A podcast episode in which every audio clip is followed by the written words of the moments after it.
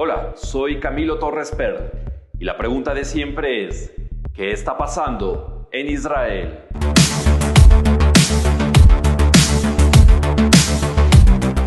Israel se prepara para una gigantesca ola de contagios por la nueva variante Omicron. El 7 de enero se contabilizaron 17.000 contagios en un solo día y las autoridades prevén contagios masivos de hasta 50.000 casos diarios.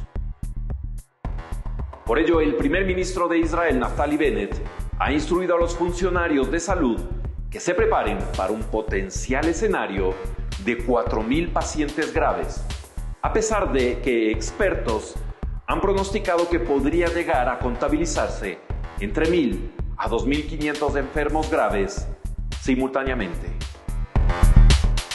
Así también se ha acelerado la vacunación con la cuarta dosis de refuerzo a personas mayores de 60 años y pacientes en riesgo, ya que estudios realizados demuestran que esto eleva notoriamente la capacidad de reacción del sistema inmunológico, disminuyendo la probabilidad de complicaciones severas en caso de contagio con Omicron.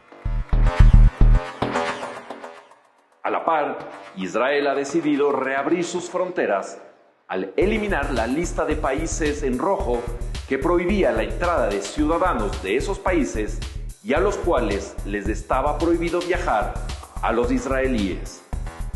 Es decir, si por un lado el contagio masivo aparentemente es inevitable, el sistema de salud de Israel se prepara para responder de la mejor manera y evitar la pérdida de vidas.